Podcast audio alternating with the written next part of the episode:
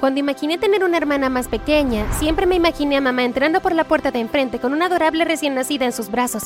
La vida no nos garantiza esa cantidad de felicidad. En lugar de eso, me dio una hermanastra manipuladora llamada Sara. Hace algunos años cuando papá murió, mamá tenía tres trabajos para mantener un techo sobre nosotras y comida en nuestros estómagos. Hace unos tres años conoció a Evan. Se enamoró de él y se casó con él. Evan tenía una hija, dos años más joven llamada Sara. Mientras yo amaba a Evan, Sara y yo no nos hicimos cercanas. Evan era un exitoso hombre de negocios y Sara siempre obtenía todo lo que quería, muchas veces luego de hacer un berrinche, claro. Evan dijo que él solo quería cuidar de ella y mamá confió en él.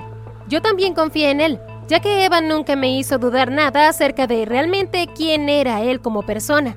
Pero seguido me preguntaba si Sara era la hija biológica de Evan. Los dos eran muy diferentes. Ya verás a qué me refiero si continúas viendo mi historia hasta el final del video. La vida nos cambió a todos cuando una tarde Evan llegó a casa y nos dijo que había perdido su trabajo. Nos explicó que el CEO de la compañía había sido arrestado ese día por malversión de fondos. Tendremos que hacer algunos cambios hasta que vuelva a encontrar un trabajo. Tengo algunos ahorros con los que deberíamos poder mantenernos hasta conseguir un nuevo trabajo. Estoy seguro de que conseguir un nuevo trabajo en cosa de nada. Sonrió Evan tratando de tranquilizarnos. Los días se tornaron en semanas y las semanas se tornaron en meses. Para cuando Evan encontró un nuevo empleo, un trabajo de primer nivel en una oficina, la mayor parte de sus ahorros se habían agotado y no podíamos vivir el estilo de vida lujoso al que estábamos tan acostumbrados. Lo siento, chicas, pero tendremos que vender esta casa. Nos dijo Evan durante la cena. ¿Qué? gritó Sara. No pienso mudarme de aquí. Tal vez si vuelvo a trabajar podríamos quedarnos con la casa. Ya he trabajado antes, así que puedo hacerlo de nuevo. Evan sonrió y apretó la mano de mamá. Prometí cuidar de ti y de Mónica. Podré manejar todo una vez que estemos en un lugar más pequeño con menos facturas que tener que pagar. Mamá sintió con la cabeza y decidió hacer una venta de garaje. El problema con eso es que mucho de lo que vendía eran mis cosas, pero Sara pudo conservar todo lo que tenía. Mamá dijo que yo sabía lo que era vivir sin esas cosas, pero Sara no lo sabía y como familia debíamos hacer sacrificios el uno por el otro. Nos mudamos a una casa más pequeña una semana después. Por suerte no tuve que compartir mi habitación con Sara. Seis meses luego de que Evan fue contratado, la compañía tuvo una reestructuración y Evan perdió su trabajo. Para entonces, la relación entre él y mamá se estaba dañando. Comenzaron a discutir mucho y eventualmente Evan solicitó los papeles de divorcio y él y Sara se mudaron fuera de la casa. El primer año fue difícil, pero mamá y yo no nos rendimos. Mamá encontró un trabajo en una empresa de productos de belleza, mientras yo trabajaba en un establecimiento de comida rápida. Me gradué de la preparatoria y me abrí camino hasta la universidad. Conocí a Antonio en la biblioteca de la universidad y comenzamos a salir. Mamá fue ascendida de rango hasta que finalmente fue nombrada como gerente. Pasaron solo siete años antes de que Sara volviera a la vida de mi madre. Una noche durante la cena, mamá me dijo que Sara la visitó en el trabajo con su hijo de cuatro años y que los llevó a almorzar. Le dije a mamá que no quería que Sara viniera a nuestra casa y que dejara de verla. Le advertí a mamá que Sara le haría perder todo si no tenía cuidado. Me sentía como la madre en esta situación. Podía ver a mamá pasando tiempo con Sara y eso solo la llevaría a tomar malas decisiones, pero mamá tenía cierta debilidad por Sara. Una tarde mientras limpiaba la oficina, noté un documento para un automóvil. ¿Mamá compró un auto? Mientras más leía el documento, mi estómago se revolvía aún más. La otra firma del documento era de Sara. Decidí no decir nada porque si le decía algo al respecto, mamá de seguro habría justificado por qué Sara necesitaba un auto. Mientras conducía a casa desde el trabajo, recibí una llamada de un número desconocido. Hola, buenas tardes. Mónica, habla Sara. Tu madre está aquí. Ella se cayó y parece que se lesionó la cadera. Tienes que venir por ella. ¿Qué? ¿Y por qué no puedes llevarla tú al hospital? Después de todo te compró un auto nuevo, ¿no es cierto? Le escupí. Oh, ¿te enteraste de eso? Bueno, es que Juan, mi hijo, va a salir del preescolar en un momento y no puedo dejarla y recogerlo al mismo tiempo si llevo a tu madre al hospital. ¿No te parece un poco lógico? ¿Estás bromeando, cierto? No, no estoy bromeando. Le dije a tu madre que llamara un taxi o que puedes venir por ella aquí en Orange Group. Estoy a una hora de ahí, Sara. Bien, entonces tu mamá llamará un taxi. Reúnete con ella en el Hospital General de Coba. La comunicación se cortó. También conduje tan rápido como me lo permitía la ley. Llamé a Antonio, que afortunadamente estaba más cerca del hospital que yo. Le conté la situación y me dijo que me encontraría allí. Cuando llegué al hospital me encontré con Antonio en la sala de espera. Me dijo que mamá estaba en cirugía. No puedo creer que Sara se rehusara a llevar a mi madre al hospital, dije mientras me cruzaba de brazos. Sé que estás molesta, tienes todo el derecho de estarlo, pero en este momento tienes que calmarte para estar en el lado de ánimo adecuado cuando tu mamá salga de la cirugía. Lo solucionaremos juntos, ¿de acuerdo? Asentí. Pasaron unas horas antes de que Antonio y yo pudiéramos ver a mi madre. Mamá, suspiré. Realmente tenemos que hacer algo con Sara. Mamá me miró desconcertada. ¿Qué quieres decir? Del hecho de que ella te dijo que llamaras a un taxi cuando te lastimaste en su casa. ¿Qué estabas haciendo allí en primer lugar, mamá? Pensé que habíamos hablado de esto. Oh, Mónica, siempre eres una maraña de preocupación. Entendí que Sara tenía que recoger al pequeño Juan. No puede permitirse el lujo de recogerlo tarde o tendrá que pagar una tarifa por el retraso. Llamé a un taxi y estoy bien ahora. Todo salió bien. Mamá, estás en el hospital y acabas de salir de una cirugía de cadera. ¿Cómo es que eso puede estar bien? Mamá cambió de tema y supe que era el final de la conversación. Mi madre pasó dos semanas en el hospital y Sara nunca la visitó. Si bien estaba feliz de que Sara mantuviera la distancia, también estaba enojada porque después de todo lo que mamá hizo por ella, ni siquiera tuvo la decencia de enviar una tarjeta deseándole una pronta recuperación o de hacerle una visita al menos. Mi madre fue dada de alta del hospital el domingo y el lunes Sara la había visitado en su casa.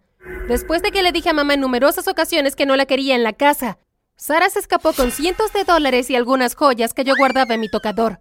Mamá le restó importancia y dijo que Sara estaba pasando por una mala racha. Se suponía que esa noche Antonio y yo íbamos a cenar, pero tuve que cancelar. No estaba de humor para estar con alguien más, pero prometí que estaría en su reunión familiar el fin de semana. Pensé que el fin de semana habría sido una zona libre de Sara, pero estaba equivocada. Mi madre invitó a Sara a la reunión familiar de Antonio. Sara llegó con su hijo que parecía haber heredado las costumbres diabólicas de su madre. No quería montar una escena frente a la familia de Antonio, pero Sara no tuvo ningún problema en hacerlo. No solo obtuvo números de los miembros de la familia de Antonio, sino que también les contó historias horribles sobre mí. Antonio trató de controlar los daños, pero Sara ya había plantado semillas maliciosas en sus mentes sobre quién era yo. Me senté junto a una mesa vacía bebiendo una cerveza cuando una de las tías de Antonio, la tía Peggy, se sentó a mi lado y forcé una sonrisa. Yo tenía una prima como ella. La tía Peggy señaló con su bastón en dirección a Sara. Ella siempre estaba causando problemas porque vivía una vida triste y lamentable. No dejes que te afecte. Enderezaré a los otros miembros de la familia y con eso me refiero a ponerles algo de sentido común si es necesario. Me sonrió. Gracias, le sonreí. Pasé el resto de la noche conociendo a la tía Peggy como si la conociera de toda mi vida. Sentí que nunca me habían entendido hasta ese momento de conocerla. La tía Peggy me dio su número antes de irse y me dijo que le llamara en cualquier momento que necesitara hablar con alguien. Debido a la lesión en la cadera, mamá decidió retirarse temprano. Tenía suficiente dinero en sus ahorros y con la ayuda de algunas inversiones que hizo, sintió que estaba en un lugar seguro para jubilarse.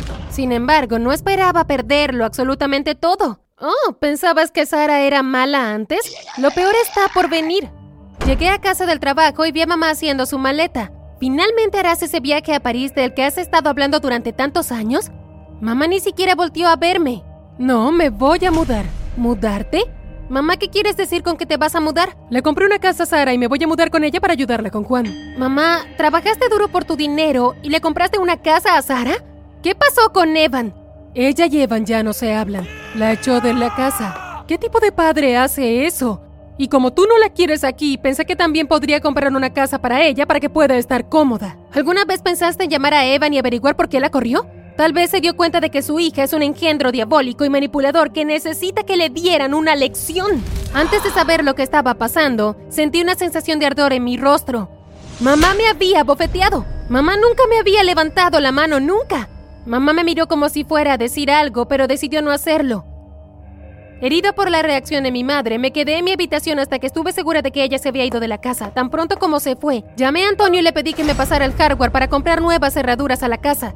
No había forma de que dejara las cerraduras viejas en el caso de que Sara se apoderara de las llaves de mamá e intentara hacerme una visita sorpresa. Antonio pensó que llevarme a cenar me habría animado, pero solo empeoró las cosas. Cuando llegamos al restaurante, Sara estaba allí en una cita con el hermano menor de Antonio, Ricardo, que estaba comprometido. Antonio se acercó a la mesa y exigió respuestas. Lo que se suponía que iba a ser una conversación tranquila se convirtió en una batalla del WWE. No pasó mucho tiempo antes de que nos echaran a los cuatro del restaurante. Cuando Antonio y yo llegamos a casa, pedimos una pizza y vimos películas. Estábamos demasiado agotados por el día para hablar de algo. Cada uno estaba en su burbuja mental tratando de averiguar cuál sería el próximo movimiento. Pasaron unos meses. Antonio se mudó conmigo a la casa y mamá y yo hablamos al menos una vez a la semana. Mi madre nunca me mencionó a Sara y nunca le pregunté por ella. Antonio me propuso matrimonio y por supuesto que acepté. Antonio y yo planeamos la boda que queríamos y un año después caminamos por el pasillo hacia el altar. Durante nuestra recepción, mientras hacíamos rondas para saludar a nuestros invitados, escuché que alguien me llamaba. Hola, Mónica. Era Sara. Me congelé y apreté la mano de Antonio. Esto no está sucediendo, esto no está sucediendo. Miré en la dirección de la voz de Sara y sentados a su mesa estaban mamá, Ricardo y Juan. Solté la mano de Antonio y me precipité hacia la mesa. ¿Qué están haciendo aquí, mamá? Ignoré a Sara y a los demás. No podía dejarlos en la casa. Mamá, este es el día de mi boda. Sabes que yo no los quería aquí. Cariño, Antonio me tocó los hombros por detrás. Solo ignorémoslos. Quité sus manos de mis hombros. Estoy harta de que mi mamá ponga las necesidades de Sara antes que las mías. Le dije que no quería ninguno de ellos aquí. Es el día de nuestra boda. Lo que pudo haber hecho fue respetar lo que quería el día de mi boda.